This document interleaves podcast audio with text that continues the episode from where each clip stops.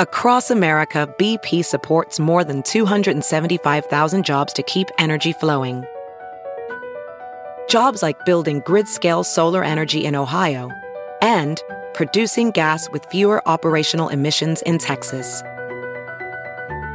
It's and, not or. See what doing both means for energy nationwide at bp.com slash investing in America.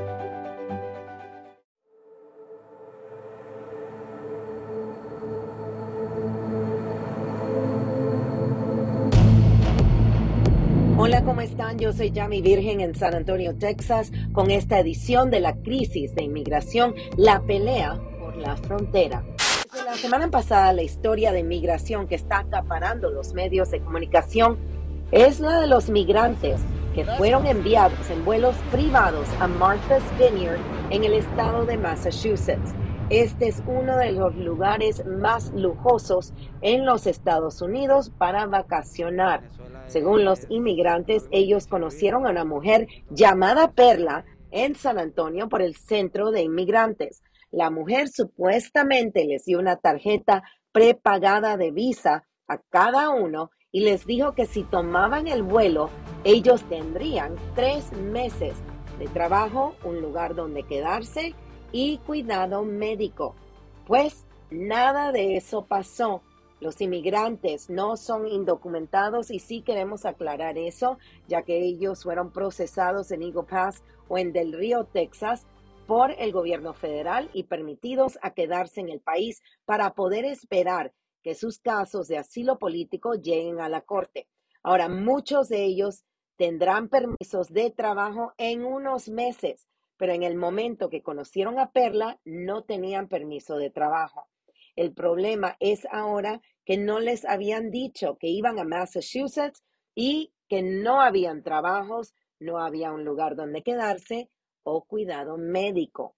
El siguiente día, el gobernador DeSantis de Florida admitió que él había pagado por los vuelos con dinero la legislatura en Florida le había asignado para mover a inmigrantes de Florida, no de Texas, de Florida a otros estados. Por eso los vuelos salieron de San Antonio, pararon en Florida y de ahí continuaron a Massachusetts. El próximo día, dos buses del estado de Texas dejaron a los inmigrantes enfrente de la casa de la vicepresidenta Camila Harris en Washington, D.C.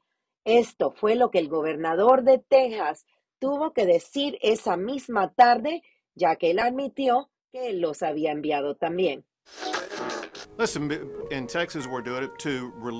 Escucha, en Texas lo estamos haciendo para aligerar la carga en nuestras comunidades locales que se encuentran a lo largo de la frontera. Tenemos comunidades pequeñas de 25 mil personas que tienen miles de inmigrantes ilegales aventados a su comunidad y por esa razón están rogando por alivio. Y eso es por cual comenzamos a enviar camiones a Washington, D.C. Además, tenemos un presidente que evita ir al caos que ha creado y el zar de la frontera, Kamala Harris, que evita decir lo que está pasando en verdad en la frontera. Si ellos no quieren ir a la frontera, les vamos a llevar la frontera a ellos para que vean los retos que están creando en Estados Unidos. Un aspecto muy importante es que todo este año hay más de 2 millones de personas que cruzan la frontera de manera ilegal. Necesitan que ver las consecuencias y además los resultados que lo que dice las Naciones Unidas y eso es que la frontera de los Estados Unidos y México es el cruce más peligroso del mundo. Ahora, el gobernador de Texas nunca le prometió a estos inmigrantes trabajos o les dio una visa o cuidado médico. Eso sí queremos aclarar. En un esfuerzo para advertirles a los inmigrantes de las posibles estafas, el presidente de LULAC el señor Domingo García visitó a Eagle Pass después de haber pasado un día en Martha's Vineyard oyendo a los inmigrantes y sus historias sobre Perla. Estamos aquí ahora con el señor Domingo García, quien es el presidente de LULAC en los Estados Unidos. Bienvenido, señor García. ¿Cómo está? Todo muy bien, gracias. Bueno, nosotros pasamos un día muy largo el domingo en Eagle Pass, Texas. Háblenos un poquito por qué usted decidió ir desde Martha's Vineyard hasta Eagle Pass el domingo. Porque estuve en Washington el jueves cuando anunciaron que habían llegado este, refugiados a la casa de la vicepresidente y cuando llegué eran todos de San Antonio uh, y habían pasado por Eagle Pass. Y ahí cuando anunciaron que también habían uh, otro, otros 50 habían llegado a Martha's Vineyard, volé a Martha's Vineyard, hablé con los refugiados y todos me dijeron, estábamos en San Antonio cuando una señora los engañó y los estafó y llegamos aquí en Martha's Vineyard uh, de San Antonio. Y eso se me hizo curioso, ¿cómo es posible que esta gente llegue a Martha's Vineyard, a Washington? Pero lo que tienen en común es que todos vinieron de San Antonio y todos llegaron a San Antonio por Igle Paz. Eagle Pass. Dígame, ayer cuando hicimos esa gira adentro del centro que le llaman Mission Hope, ¿cuál fue cuando usted entró y vio las caras de los niños, de las mamás, los papás, mucha gente de Venezuela, Colombia, Cuba, ¿cómo usted se sintió viendo las condiciones en que están, que son muy humildes, pero los están ayudando? Sí, pues parte del corazón cuando ve una madre con un niño de cuatro semanas uh, y que no tiene el esposo, porque entiendo que falleció el esposo, uh, cruzando el río y tiene bebés y otras familias también no tienen nadie aquí en Estados Unidos que se pueda ayudar. Y ya habían pasado más de dos mil millas cruzando desde you Panamá, Centroamérica, México para llegar aquí a Estados Unidos. Y agradezco el trabajo que está haciendo la señora ahí en la señora Wheeler ahí en, en, en Eagle a los, refugiados. Pero lo más importante es que eh, ciudades como Igle Paz, Del Río, El Paso, McAllen necesitan más asistencia del gobierno federal. Esto es una crisis humanitaria si los van a dejar pasar, necesitamos que tener preparados por ellos con comida, a lugares donde se pueden quedar, este, tickets de camión para que lleguen a donde van y darles esa asistencia porque son humanos y merecen el respeto y la dignidad que cualquier otra persona. ¿Qué usted le dice a la gente cuando dicen, ellos vinieron aquí, eh, entraron sin papeles, que ese, esa es una cosa que hay que aclarar. Cuando los dejan salir de la patrulla fronteriza, todos tienen papeles. Así que legalmente están en los Estados Unidos a este punto. Y eso lo vi. Eh, cada, todas las personas que estaban en el centro de Ile Paz tenían sus papeles en la mano. Ya habían entrado legalmente, porque como no tenemos relaciones con Venezuela, no pueden ser deportados a Venezuela. Así es que legalmente están aquí, tienen una fecha de corte donde pueden poner su caso de asilo político y esa es la ley y entonces están entrando ilegalmente, están aquí legalmente, pero son abusados ilegalmente por los gobernadores de Texas y Florida.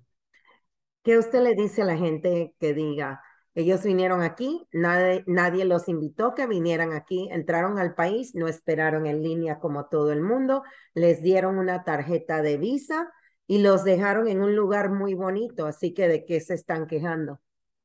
Pues nunca, nadie invitó a los Pilgrims que llegaran a Massachusetts, ni a David Crockett, ni a Travis que llegaran aquí a Texas, pero llegaron de cualquier manera y aquí estamos. Es un país de migrantes Estados Unidos, así es que necesitamos que saber que ellos tienen el derecho de aplicar para asilo político, de tratar de entrar legalmente, no están entrando ilegalmente, están entrando legalmente, son procesados uh, y deben de tener la misma oportunidad que han tenido generaciones de americanos, uh, sean los de Irlanda, Italia o Alemania, y aquí estamos, es un país de inmigrantes de Estados Unidos. La organización de ustedes, LULAC, ustedes representan a personas latinas aquí en los Estados Unidos. ¿Ustedes son demócratas o republicanos? No somos de ningún partido, somos independientes porque pensamos que tengo que trabajar yo con todos. Cuando Trump era presidente, yo fui a la Casa Blanca, hablé con su uh, Jerry Kushner, a ver qué pueden hacer de la frontera, eh, con la crisis de inmigración, cuando estaban quitándole los niños a las madres en la frontera. Y también estaba en la Casa Blanca con el presidente Biden, hablando de qué, es la manera de pasar una reforma migratoria para darle uh, legalización a todos los inmigrantes que ya están aquí y abrir las puertas de inmigración legal para que la gente no tiene que entrar al país ilegalmente. ¿Qué le dice el presidente Biden a usted? ¿Cuál, qué, qué es lo que están prometiendo? Mucha gente dice cuando sale la vicepresidenta en la televisión y dice que todo está controlado. eso no es necesariamente cierto tampoco, porque yo he estado en la frontera y lo que está fuera de control es la cantidad de gente que está entrando al país, ¿correcto? Está totalmente de acuerdo. La realidad, y Le Paz, que es una ciudad de 30 mil personas, eh, la señora ahí, de la señora Wheeler, el centro de refugiados, me dijo, están entrando 500, 700 por día. Ah, no es, y eso es nomás Eagle Pass. No estamos hablando de Río, El Paso, en todas las otras ciudades de la frontera. Ellos necesitan asistencia inmediatamente si es una crisis humanitaria y no puede decir que la frontera está segura cuando la cantidad de gente que está entrando es de, estamos hablando de miles y miles por día. Con eso le quiero preguntar otra cosa. Estamos viendo ahora mismo, venimos de nuevo a las elecciones. Los dos partidos están peleando por el voto de los latinos. ¿Qué usted le diría a una persona que dice, yo no me voy a registrar, yo no voy a votar, porque ellos hacen lo que les da la gana? Que su voto vale. Sí, ahora por la primera vez en la historia de Texas desde 1835, latinos somos la mayoría del estado en población. Y necesitamos hacer ese poder. Usando ese poder tenemos una voz, no solamente en Austin, la capital de Texas, pero también en Washington. Porque sabemos que el camino a la Casa Blanca corre por los barrios y las colonias de nuestra comunidad, pero solamente si votamos. Así que le digo a, cada José y María que vayan y registren a votar. Su voto vale y necesitamos que personas que representen a nuestra comunidad estén ahí en posiciones de poder. Y cuando hablamos de nuestra comunidad, eso incluye personas que sean demócratas, eh, republicanos, el partido que sea, ¿cierto? Así es. Yo pienso que la gente tiene la decisión, el partido que dé las mejores oportunidades económicas, políticas, de educación, es la gente que debe de votar, es la persona, no el partido. El voto latino, ¿usted piensa que ya está ganado por los demócratas o los demócratas tienen que darse cuenta del cambio que está pasando porque están perdiendo a muchos latinos? Uh, en el pasado, por la discriminación eh, todo lo que había pasado en Texas, uh, los mayores de los mexicanos latinos este, apoyaban el Partido Demócrata, pero al mismo tiempo nuestra gente uh, apoye a, a la policía, a la militar, tienen valores conservadores sociales. Necesita que el Partido Demócrata reconozca que eh, tiene que representar esos valores y representar al mismo tiempo por, oportunidad. Se tiene que ganar nuestro voto, no es de ellos automáticamente. Y igualmente con los republicanos, tienen que hacer la misma. Cuando estaba George W. Bush como presidente, él, uh, yo lo conocí, él me invitó a la, a la, cuando era gobernador en la mansión y trabajé con él y él hablaba español. Él te hablaba de un conservacismo de, con compasión. Uh, pero tenemos, tenemos a Trump que estaba diciendo que básicamente uh, no vamos a hacer un muro y todos para afuera. Así es que depende cuál partido tenga el mejor mensaje. ¿Usted piensa que el tema de inmigración va a ser lo que divide a este país por siempre? Pienso que el Partido Republicano sabe que, mira, no es coincidencia que el gobernador de Florida y de Texas, dos republicanos que tienen oponentes demócratas, dos meses antes de la elección, comienzan ganando camiones y mandándolos a Washington y a, Martha's Vineyard y a Chicago y a Nueva York. Lo hicieron como una táctica política para sacar su voto de la derecha. Pero pienso que esto es algo que no les va a ayudar en el plazo largo, porque casi todos los latinos que estamos aquí en, en Texas somos hijos o tenemos un bisabuelo o abuelo que era eh, inmigrante, igualmente que casi todos los anglos y africanos americanos. Así es que esa, esa táctica yo pienso que les va a eh, correr en contra, como lo que vimos en California, donde el gobernador Wilson dijo que era contra los inmigrantes y pasó una ley contra los inmigrantes y hay todos los mexicanos y latinos en California votaron demócrata y los demócratas han controlado California ya más de 30 años. ¿Usted piensa que en algún tiempo vea de nuevo un sistema como el sistema de los braceros para que entren la gente y puedan trabajar y muchos de ellos en realidad no se quieren quedar aquí. Ellos quieren trabajar y quieren regresar a sus países natales a ver a sus familias, ayudar a sus familias. ¿Usted piensa que el gobierno en algún punto de nuevo le dé esa oportunidad a un sistema bracero? Yo pienso que es importante que tenemos una visas de trabajo donde pueden venir la agricultura, que vienen a, la, a la cosecha, de que sea de de papas o de tomates o lo que sea, hagan el trabajo, ganen su dinero, les den igual un pago y un, salario digno, a condiciones dignas, y ahí cuando terminen, regresan a su país. Pienso yo que eso es una buena opción para tener inmigración legal, pero que regrese a su país de origen cuando terminan su trabajo. Y esta será la última pregunta. Están buscando ahora mismo, y el, el sheriff lo mencionó, lo mencionó hace un rato, a la señora que están buscando una señora latina de nombre latino, quien supuestamente fue la que habló con los inmigrantes y le dijo de todas las cosas que les iban a dar si se iban con ellos en el avión. ¿Usted qué le diría a esta señora si podría usted hablar con ella o si ella oye este podcast? Perla, eres latina y debes de pensar con tu corazón. Estamos hablando de niños, de bebés, de familias y no se debe usar ningún humano, no importa su estatus de migración, de la manera que usted los abusó. Espero que yo la voy a perdonar, pero espero que usted nunca haga algo de esta manera, de esta manera, no importa qué cantidad de dinero le den. Gracias, el señor Domingo García, presidente de la organización LULAC aquí en los Estados Unidos. Gracias, Yami.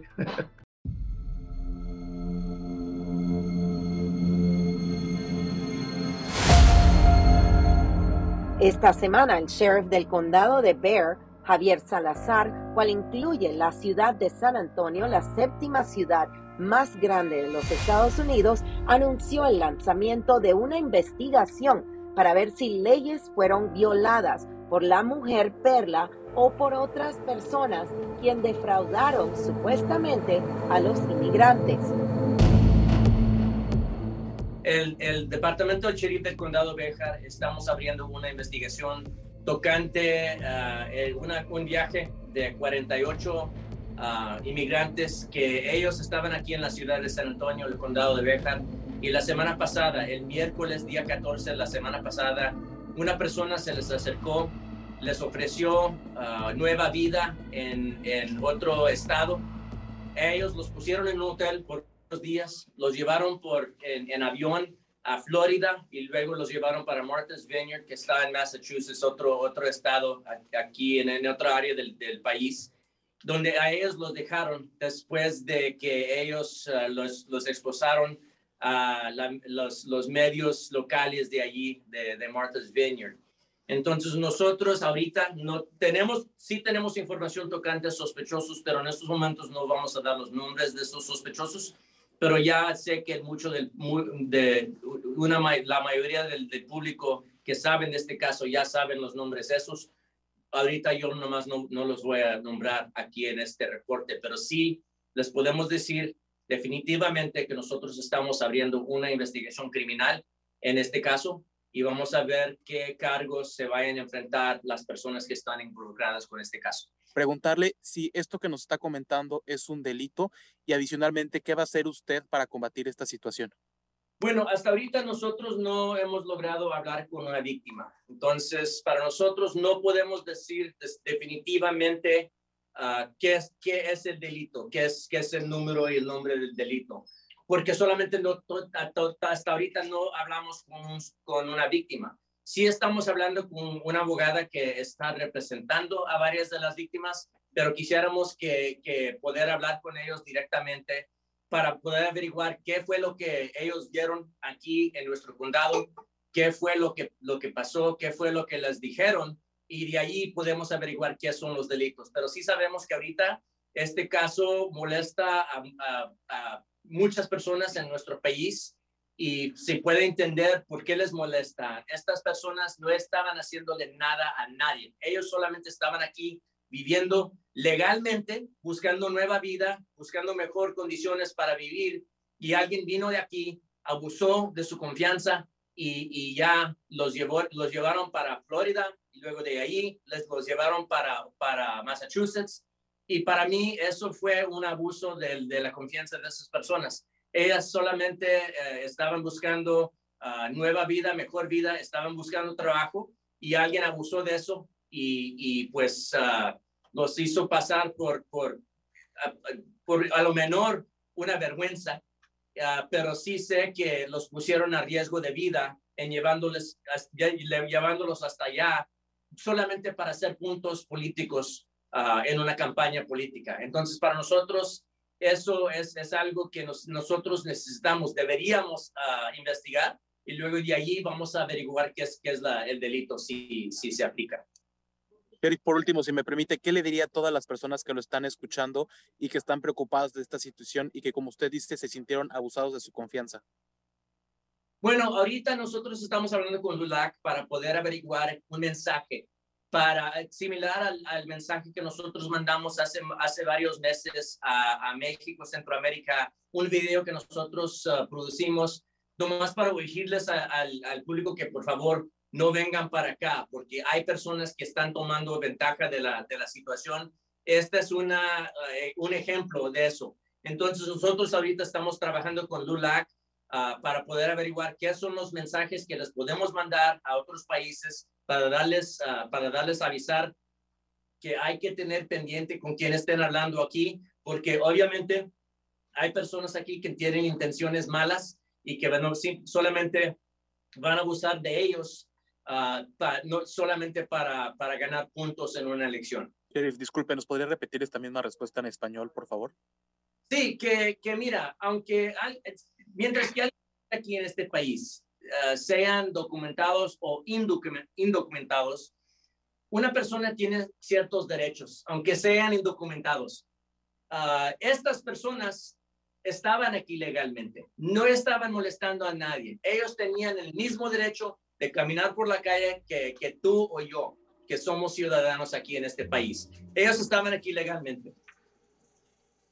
Nadie debería venir para acá y, y, echarles mentiras a estas personas solamente para meterlos a un avión y llevarlos para dos otros estados solamente por una oportunidad uh, para, para ponerlos en la cámara y pasarlos por, por vergüenza, que, que hagan que pasen por vergüenzas. Ah, los pusieron a riesgo de vida, los pusieron a riesgo de perder sus, sus niños, sus hijos, solamente por, uh, por agarrar puntos uh, en una campaña electoral. Entonces, para mí, eso es un delito y nosotros vamos a averiguar quiénes son las personas responsables y, vamos, y no vamos a, parar hasta que esas personas sean arrestadas por lo que hicieron.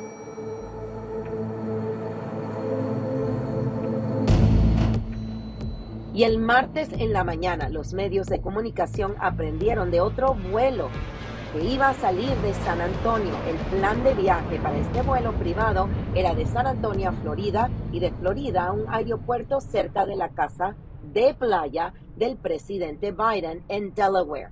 Horas después, el vuelo aparentemente fue cancelado. Esta crisis y los juegos políticos de ambos lados van a aumentar ya que las elecciones de medio término ya están cerca. Inmigración es uno de los temas de más importancia en encuestas nacionales para la mayoría de los ciudadanos americanos. Gracias por estar con nosotros y por seguir nuestro podcast desde el sur de Texas. Para mí, periodismo es mi don y ese don es poder oír a todos los involucrados en los temas más controversiales y prestarles un sitio para que compartan sus opiniones. Desde San Antonio, Texas, yo soy Jamie Virgen de Sinclair Broadcasting. Hasta la próxima. Chao.